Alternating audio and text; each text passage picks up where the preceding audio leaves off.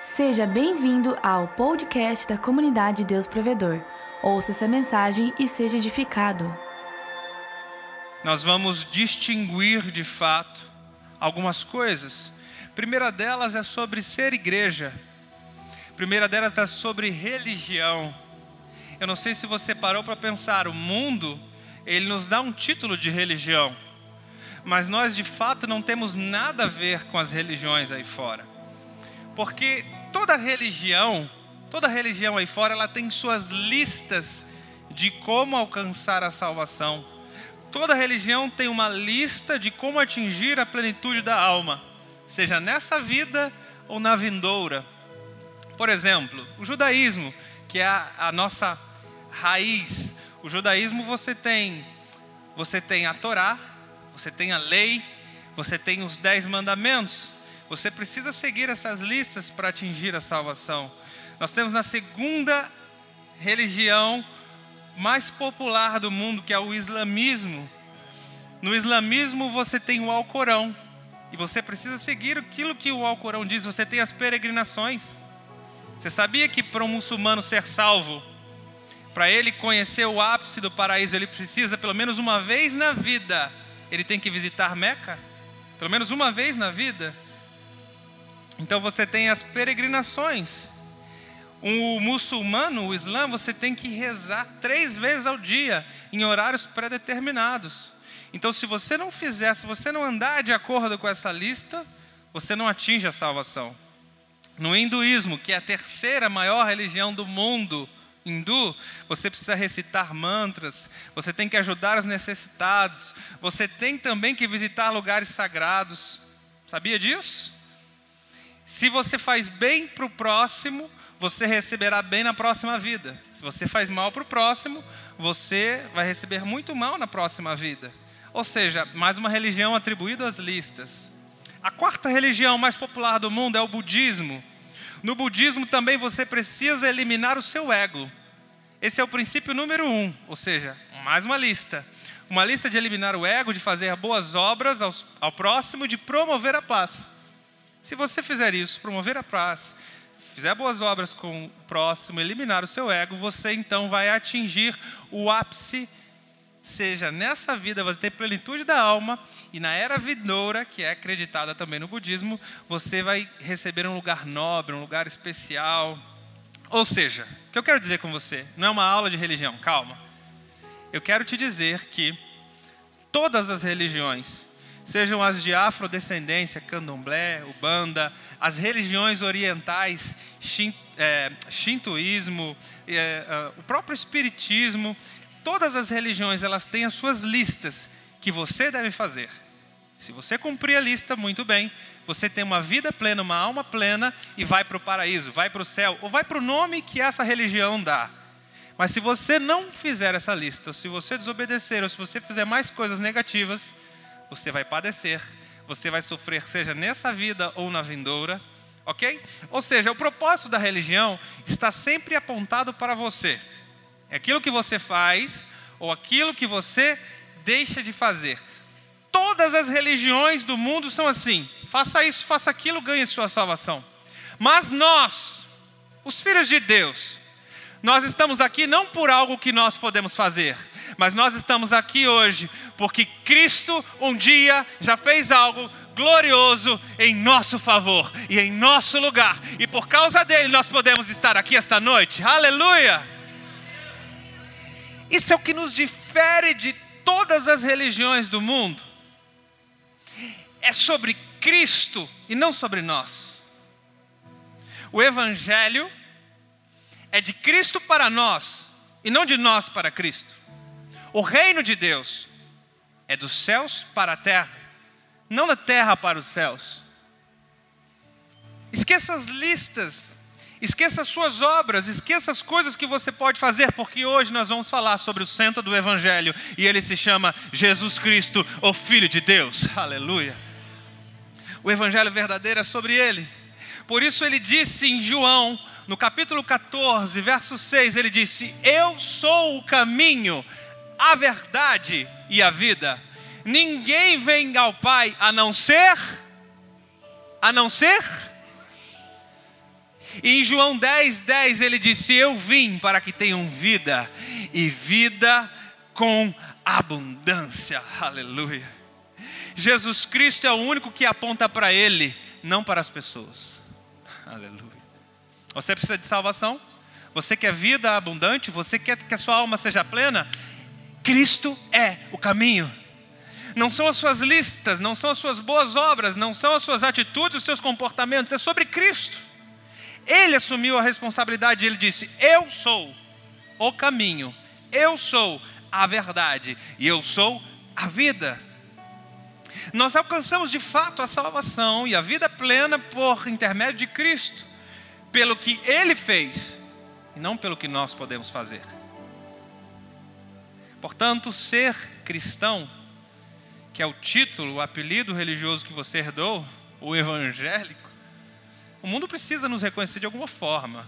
Então, it's okay com os títulos. Ok, it's okay. Os títulos, o mundo precisa olhar para nós e dar um título. Mas o que de fato nós somos no nosso interior é discípulo, uma cópia de Jesus, porque um dia ele fez por nós, nós podemos hoje refletir graça, amor, perdão, favor, bondade, porque ele assumiu a responsabilidade na cruz e fez, e a sua obra está consumada. Aleluia. Está consumado. Tudo já foi feito. E ser cristão é mais que uma religião. Porque se hoje você está aqui, todos nós estamos aqui hoje, porque tivemos uma experiência com Cristo. E eu aprendo muito com o pastor Eloy. O pastor Eloy fala isso há anos. Ele já diz que ser cristão é uma experiência. Não é uma religião, é uma experiência. Por quê? Porque se nós estamos de fato aqui hoje, nesse lugar, se nós nos denominamos filhos de Deus e cristão, é porque um dia você experimentou a Cristo. Pensa comigo. Ou você experimentou o amor de Cristo, ou você experimentou cura de Cristo. Hã? Quantos aqui já receberam uma cura? Uma cura. Pode testemunhar comigo? Amém, amém, amém, amém. Cura física, cura na alma, cura emocional. Se você está aqui hoje é porque um dia você experimentou provisão divina. Eu brinco que o melhor RH de Joinville se chama grupo de crescimento, meu irmão. Chega no GC, coloca na lista de oração, estou precisando de emprego. Olha, você não vai contar 30 dias, porque o emprego vai bater na sua porta. Passa poucos, é ou não é verdade? É verdade? Rapidinho, às vezes não dá nem uma semana, a pessoa pede oração nessa semana, na semana seguinte ela já está testemunhando. Está dizendo: Olha pessoal, não sei o que aconteceu, mas a oração de vocês é forte. eu já estou empregado. Ou você experimenta dessa provisão, ou então você experimenta propósito existencial. Eu, particularmente, estou aqui hoje porque eu encontrei propósito existencial motivo para ter nascido, motivo para viver cada dia, motivo para morrer. Eu encontrei vida eterna, porque só Ele, só Cristo Jesus tem as palavras de vida eterna. Aleluia. Se você experimenta as palavras de Jesus de vida eterna, talvez é por isso que você esteja aqui hoje, porque fez sentido para você, porque falou a sua alma, falou ao seu interior, você se encontrou em Deus. Ou seja, a razão de nós estarmos aqui é por uma experiência. A experiência com Jesus Cristo, a experiência com o próprio Criador. E é muito forte o versículo que nós lemos em João 10,10, 10, porque diz que o ladrão veio para matar, roubar e destruir, mas ele, o Cristo, veio para que nós tenhamos a vida eu não sei se você toma posse dessa palavra, mas eu, ela está em mim em quase todas as minhas orações, quase todos os dias da minha vida eu acordo e digo: Deus, hoje eu quero ter uma vida, mas não é qualquer vida, eu quero ter uma vida com abundância.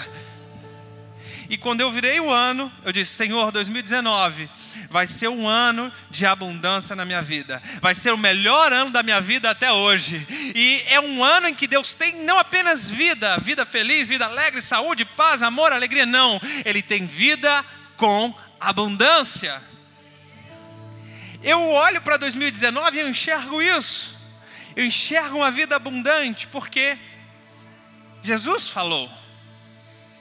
E Jesus, ele é a árvore da vida. É sobre isso que eu quero falar com vocês esta noite. Jesus, a árvore da vida. Quando nós falamos em árvore da vida, nós remetemos a nossa memória ao conhecimento das escrituras de Gênesis.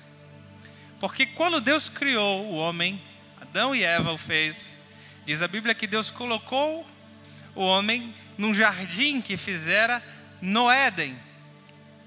E nesse jardim, no meio do jardim, havia duas árvores. Primeiro, a árvore da vida, que é Cristo Jesus, a representação perfeita da vida. E a segunda árvore que havia no meio desse jardim é a árvore do conhecimento do bem e do mal.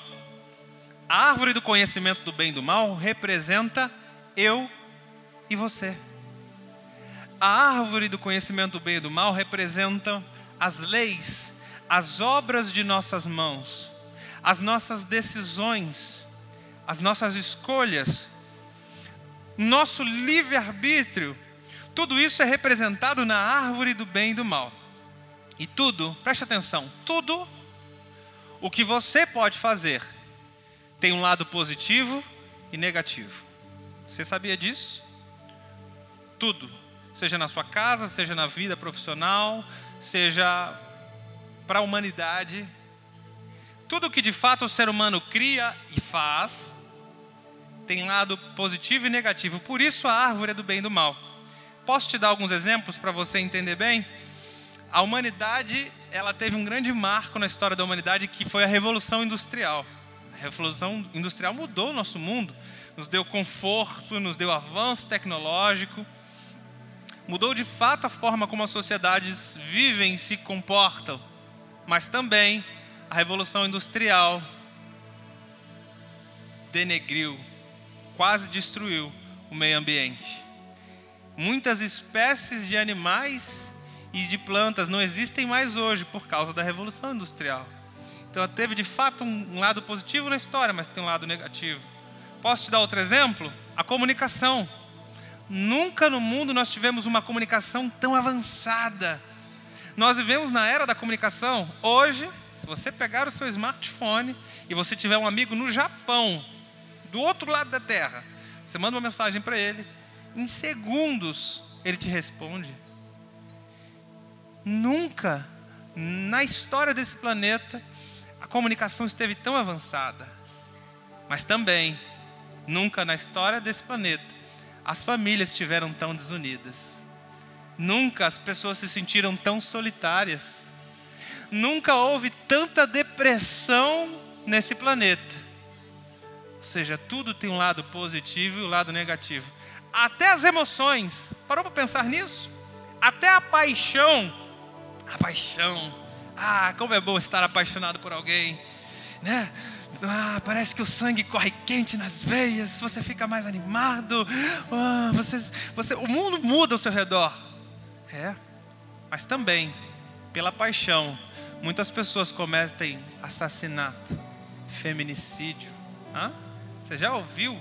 Você liga o noticiário vai dar uma notícia de feminicídio. Está terrível. Nós, a igreja do Senhor precisa orar por isso, amém?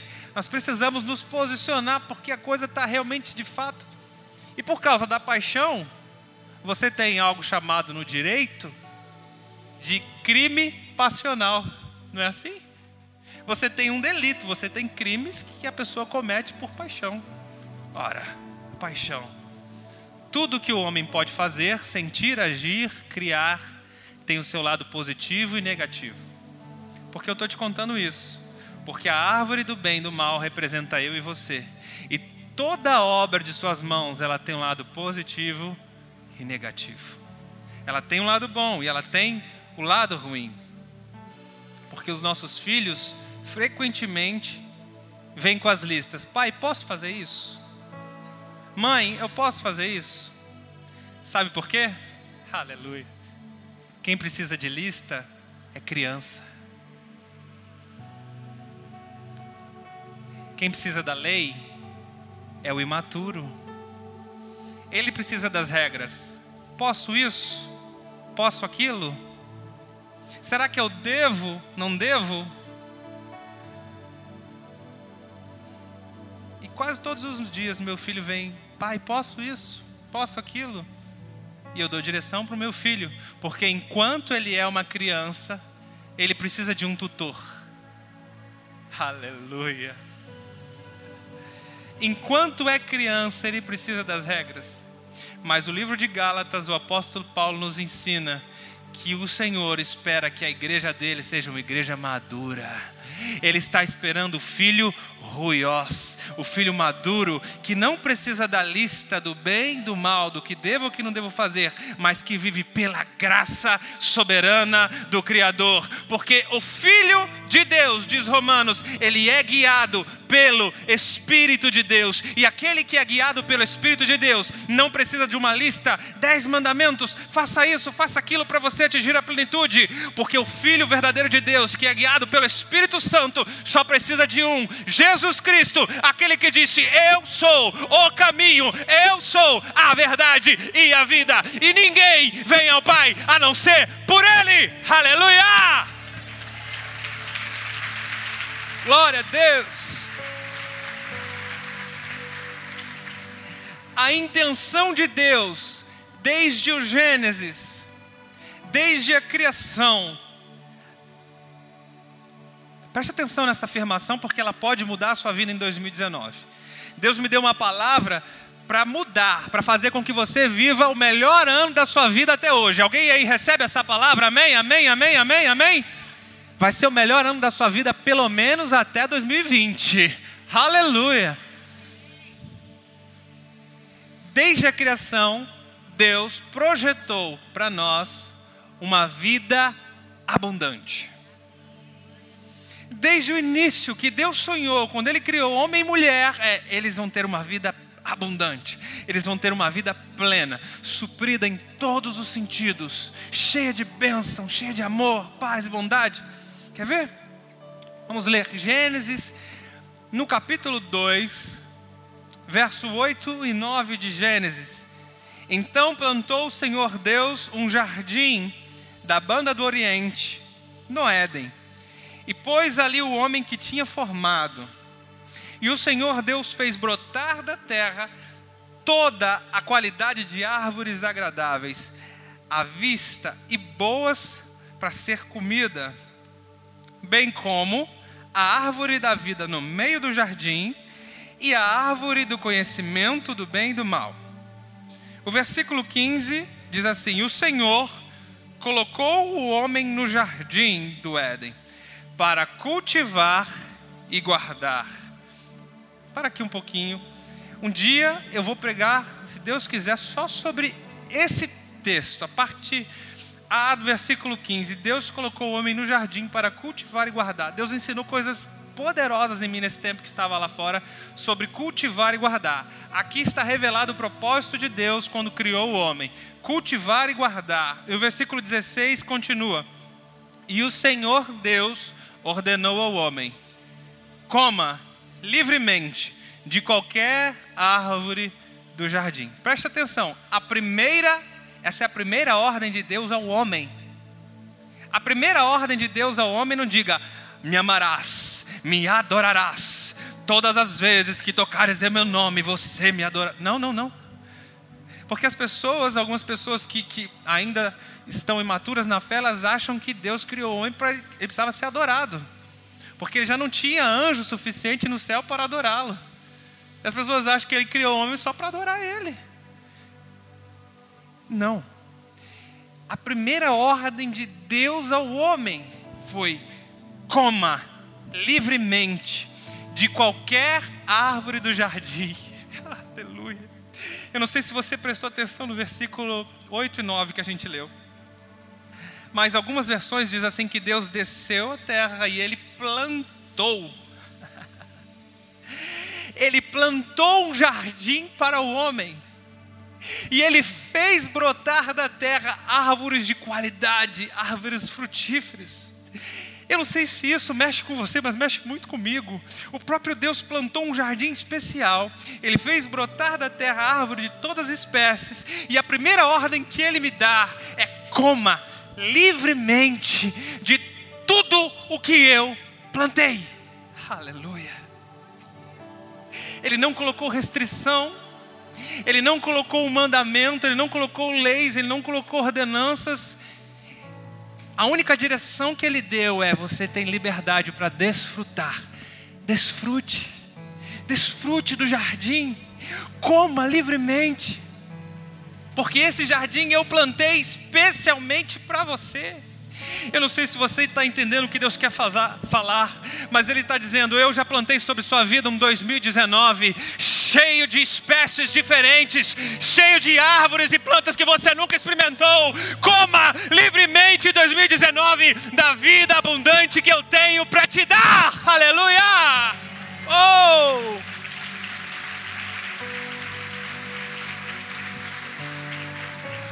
Ele desceu e plantou e fez brotar árvores frutíferas, agradáveis à vista e boas de comer. Porque tudo que Deus faz é bom, perfeito e agradável. Deus estava preocupado com o design. Olha que incrível isso, cara. As árvores eram agradáveis à vista e elas eram saborosas, porque Deus não quer que não come aí, aguenta o que eu te dou. Esse não é o evangelho que a Bíblia nos ensina. O que Deus nos ensina é que Ele tem fruta boa para você comer em 2019. Ele tem do bom e do melhor, ele diz: desfrute do que eu plantei para você. Oh, mas pastor, o homem só pode colher aquilo que ele planta. Se você não plantar, você plantou em 2018? Se você não plantou em 2018, você não vai colher em 2019, não, hein? Hum. Olha, janeiro é um bom mês de plantar. Começa plantando em janeiro. Porque se você quiser, quiser colher em dezembro, você vai ter que plantar em janeiro. Pode ser que tem alguém aqui que olha para si, para as obras, forças de seu braço, diz assim: Eu plantei, eu vou colher. Pode ser que tenha algum religioso que nas suas orações diga: Deus, o senhor lembra o que eu plantei em 2018?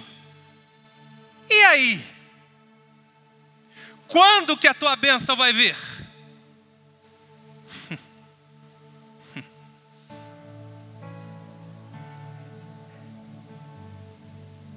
Se você vive por essas listas, se você vive pelas obras de suas mãos, de verdade, eu fico muito triste por você. Porque aquele que vive pelas obras de suas mãos, pelas obras de suas mãos morrerá. Aquele que escolhe olhar para aquilo que pode fazer, está escolhendo a árvore do bem e do mal quando ao lado da árvore do bem e do mal existe a árvore da vida e existe uma ordenança de Deus, desfrute, coma com liberdade tudo aquilo que eu te dei. Porque aquilo que Deus quer que você colha em 2019 é aquilo que Ele plantou. Ah, pastor, você está sendo contra então a lei da semeadura? Não, eu prego sobre a lei da semeadura, eu ensino, eu escrevo a respeito da lei da semeadura. Mas é a semeadura que você faz quando o Espírito Santo te guia, quando ele te conduz, quando ele coloca algo no seu coração que Deus quer fazer e revelar. Porque de fato a semeadura existe e é bíblica. De fato existe e é bíblica, mas é aquela que vem dele, porque até a semente ah, apóstolo Paulo, ele dá semente ao que? Cadê as obras de suas mãos?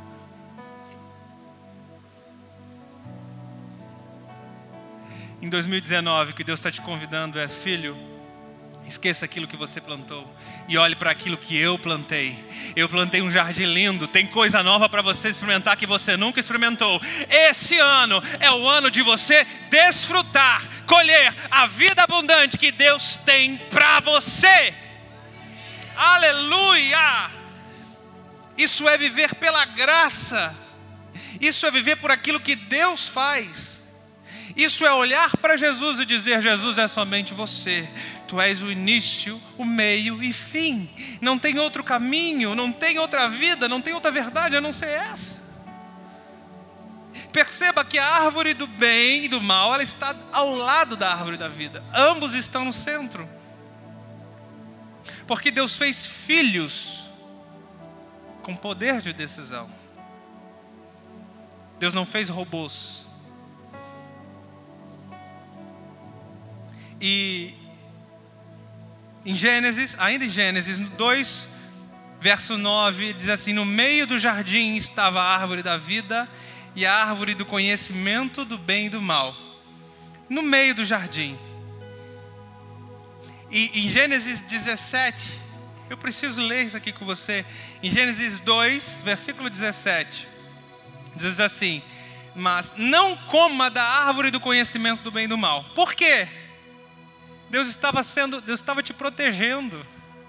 Não foi uma ordenança para que você se autodestruísse ou para que viesse infringir a sua alma, para que viesse gerar um peso em você, não. Foi algo para te proteger. Não coma da árvore do bem e do mal, porque no dia que você comer, certamente morrerá. Ou seja, quando você olha para as obras de suas mãos, você certamente Aí tem gente que diz assim: esse ano, 2019, eu vou lutar pela minha família. Você vai lutar? É? Você está bem treinado? Você é bem forte para lutar? Eu vou lutar pelo meu casamento, pastor. Esse ano eu vou lutar pelos meus filhos. Quando você diz eu vou lutar, você conscientemente ou inconscientemente você está dizendo que você tem forças para lutar e vencer, e você está olhando para as obras de suas mãos e comendo da árvore do bem e do mal. Quando você diz, esse ano eu vou batalhar pela minha empresa. Uau, que batalhador. Esse ano, 2019, eu vou conquistar porque eu recebi a unção do conquistador. Não tem isso? Esse é o ano da conquista. Esse é o ano que eu vou conquistar. Aquilo que Deus fez por mim, eu, eu vou conquistar sucesso na minha carreira. Eu vou conquistar sucesso na minha vida profissional. Eu vou conquistar muito dinheiro. Eu vou conquistar. Eu vou. Uau! Você deve ser um bom conquistador. E eu creio que aqui tem pessoas que realmente são bons conquistadores e conseguem chegar longe. Uau! Mas saiba que quando você diz isso e quando você decide viver assim, você está escolhendo a árvore do conhecimento do bem e do mal. Você está escolhendo as obras de suas mãos. E tem pessoas que dizem assim: esse ano eu vou liderar. Eu vou ser o melhor líder da comunidade de Deus Provedor. Eu vou liderar o meu GC como ninguém. Eu vou liderar aquele ministério como ninguém. Esse ano, esse ano eu vou arrebentar. Esse ano. Você vai liderar? É. Jesus disse que só existe um bom pastor. E todos nós somos ovelhas do seu rebanho. Ou seja, deixa ele liderar. Você quer ter um GC de sucesso? Você quer ter uma vida espiritual de sucesso? Deixa Jesus ser o seu pastor. E você pode ser um facilitador. Você pode ser um bom canal. Daquele que abre as portas e diz assim: Jesus, agora é com você. Aliás, eu só estou aqui, Jesus, por causa de você. Jesus, eu não posso fazer nada, nem um GC, nem uma reunião, por causa de você. Mas já pensou porque as pessoas se frustram como líderes? Já se frustram na vida espiritual, na carreira, no casamento, na família, em todos esses exemplos que eu dei. Já pensou? Por quê? Porque você pode até ser muito bom, mas você não é infalível. Você pode até ser muito bom, mas você não é perfeito.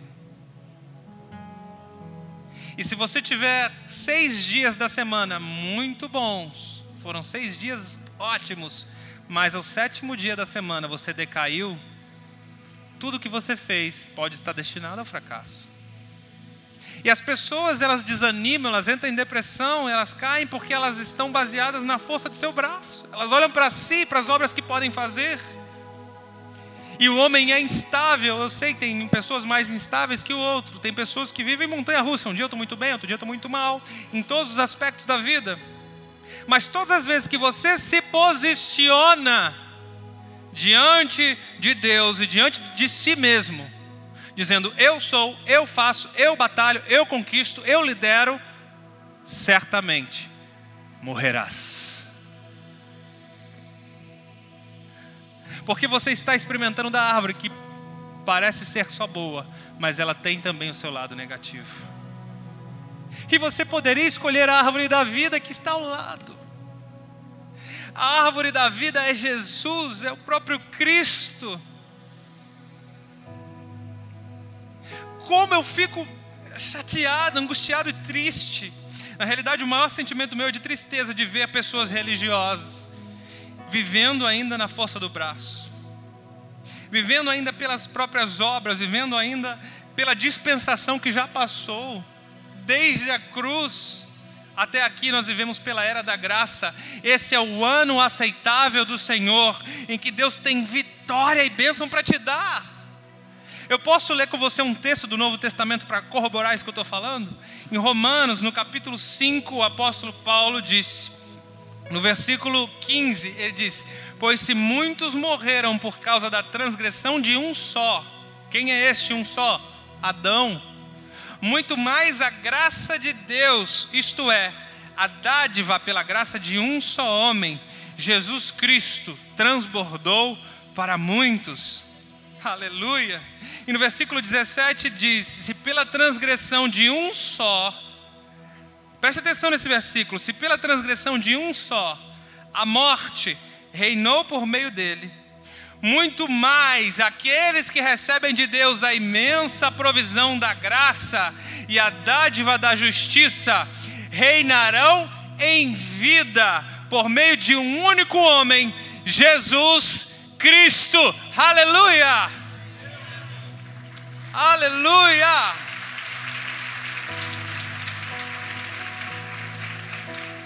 Se pela transgressão de um homem, o que a Bíblia está dizendo? Se por causa de Adão, que experimentou da árvore do conhecimento do bem e do mal, toda a humanidade padeceu,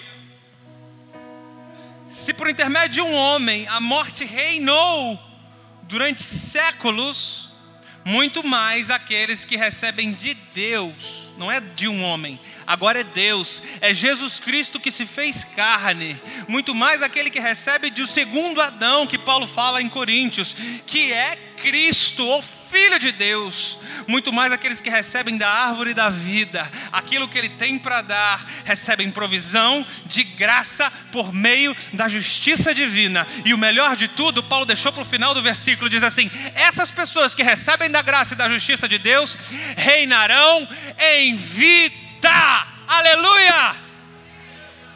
Reinarão em vida. Eu sei que você e eu, nós cremos no reino que está por vir. Nós cremos no reino de fato. Não apenas no reino milenar de Cristo, os mil anos, mas também no reino da nova terra, no novo céus, em que nós, a igreja vencedora, vamos reinar com Ele, amém? Isso é muito bom, muito. Ok. Mas eu não posso viver em função daquilo que vai acontecer só depois da minha morte ou depois do arrebatamento. Aí Jesus disse: O meu desejo não é que você reine depois comigo, o meu desejo é que você comece a reinar agora, em vida, porque Ele tem vida, e não apenas uma vida simples, feliz, alegre, cheia de paz, Ele tem uma vida com abundância. Aleluia. Isso é reinar em vida. Reinar em vida é quando o amor, a paz e a alegria no espírito dominam sobre sua casa, sobre seu casamento, sobre seu emprego, sobre o seu negócio, sobre o seu GC. Hã? Todas as coisas da sua vida, é quando a paz, o amor e a alegria no espírito dominam, você está reinando em vida. E claro, automaticamente Deus vem com a sua provisão, automaticamente vem graça, automaticamente vem aquele negócio que você não esperava, aquele contrato, aquela vaga, aquele emprego, aquela ligação, aquela pessoa que você nem sonhava te chama, porque o reino em vida, ele te dá árvores no jardim para você experimentar, da qual você nunca imaginou. E Deus está te convidando essa noite, ei, vamos desfrutar de 2019, vamos comer de uma árvore saborosa, vamos comer das delícias que o Senhor plantou no jardim para você você, você não precisou plantar porque não está baseado na força do seu braço, mas o próprio Deus desceu do céu, ele despiu-se de sua glória, ele se humilhou para que você pudesse colher, não apenas em 2019, mas por toda a vida, uma vida em abundância, uma vida de paz, de alegria, de amor do Espírito. Essa é a vida que Deus tem para cada um de nós. Aleluia! Aleluia! Eu olho para o centro do jardim. Quem eu vejo lá? Ei. Eu olho para o centro do jardim. Que jardim? 2019 é um belo jardim. Eu olho para 2019. Quem eu vejo lá? Ah, em 2019 eu vou conseguir, eu vou lutar. 2019 eu vou fazer, eu vou acontecer. É. Quando você olha para o meio do jardim, quem você vê? Você vê a árvore do conhecimento do bem e do mal? Porque eu e a igreja vencedora de Jesus Cristo está enxergando uma árvore melhor, maior, muito mais saudável, que é a árvore da vida. Eu olho para o meio do jardim, eu enxergo apenas a árvore da vida. Não existe outro motivo para viver, para acordar, para respirar, se não for pela árvore da vida. Eu olho para o centro do jardim e eu só enxergo a árvore da vida. Isso é ter uma maturidade em Deus, de que você não precisa de listas e nem das força do seu braço, mas você só precisa dele para ser um vencedor.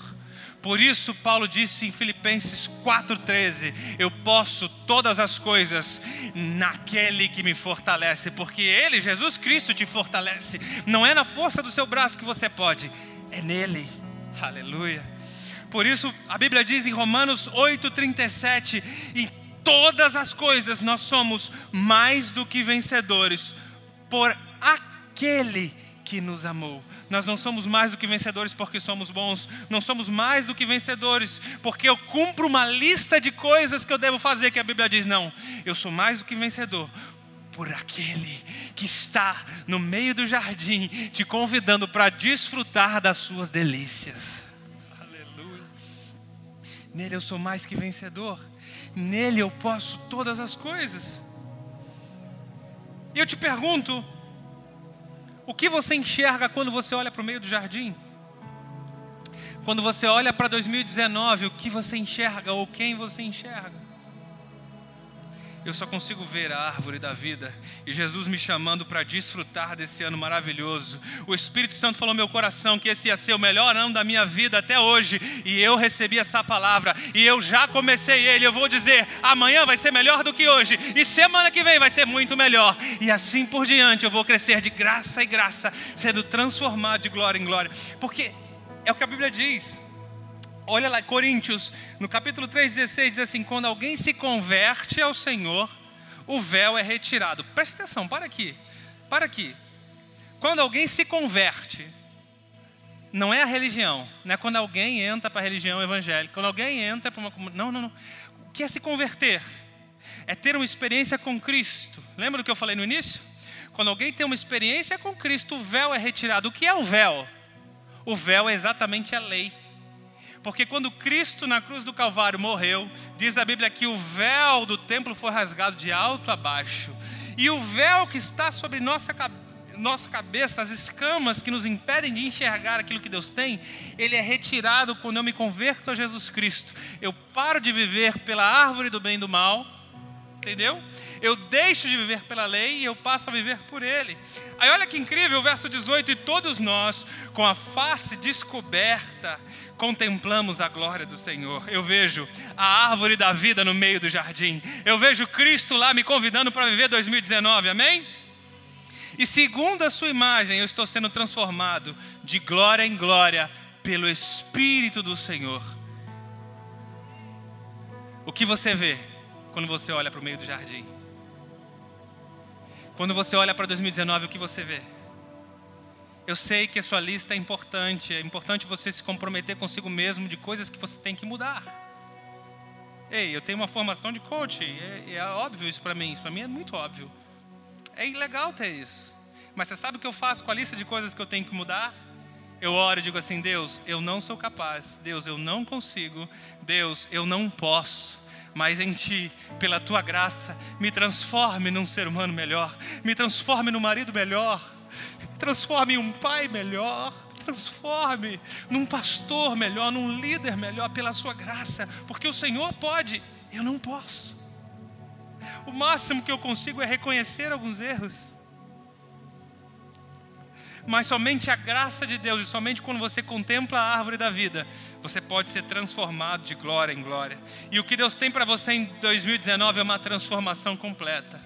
O que Deus tem para você não é a transformação religiosa, não é um encontro com Deus apenas, mas é uma mudança contínua, transformado de graça em graça e de glória em glória, porque você está olhando única e exclusivamente para a árvore da vida, Jesus Cristo, o Filho de Deus.